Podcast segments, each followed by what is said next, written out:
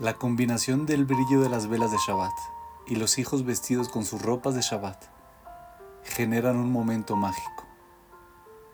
Nos dice Adina Soklov, mi esposo y yo bendecimos a nuestros hijos todos los viernes por la noche. No hay nada tan poderoso como poner tu mano sobre la cabeza de tu hijo y recitar las palabras con las que nuestros antepasados bendijeron a sus propios hijos. Hay cinco cosas que aprendí al bendecir a mis hijos. La número uno. Amas a tus hijos más allá de todo. Toda relación, padre-hijo, tiene sus problemas. Algunos más difíciles que otros. Algunas semanas son peores que otras. Sin embargo, todo parece derretirse bajo la luz de las velas de Shabbat. Desde muy pequeños, nuestros hijos se acostumbraron a formar una fila por edad para recibir su verajá. Saben que en ese momento todo lo que haya pasado entre nosotros quedó de lado. Es un momento de conexión y paz. El número 2. Reza para que tus hijos vivan con una actitud positiva. La bendición está compuesta por dos versículos. El primero es específico para cada género. Para los niños, que Dios te haga como Efraim y como Menashe. Para las niñas, que Dios te haga como Sarah, Ribka, Rachel y.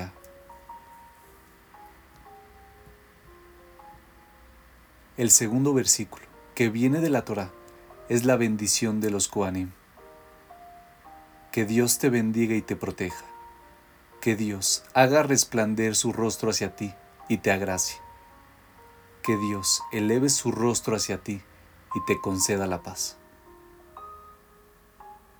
Esta bendición incluye una plegaria para que Dios siempre te proteja y que siempre sienta su amor y protección. Cuando bendigo a mis hijos, me enfoco en rezar para que ellos sientan que todo lo que pasa es para bien y para que Dios los ayude a actuar de una forma que los enorgullezca.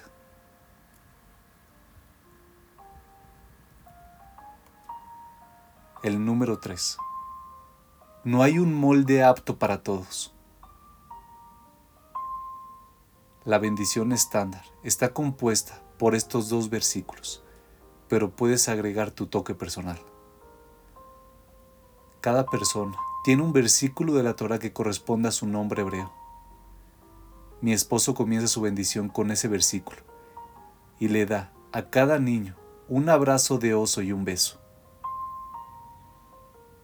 Como nuestro segundo hijo partirá en unas semanas para ir a estudiar a Israel, este último año mi esposo llevó una cuenta regresiva hasta su partida. Solo 17 Shabbatot más hasta que te vayas. Yo les doy un abrazo inmenso y un beso, y trato de elogiar a cada hijo. Valoro toda tu ayuda de último momento antes de Shabbat. Los brownies que hiciste huelen muy bien.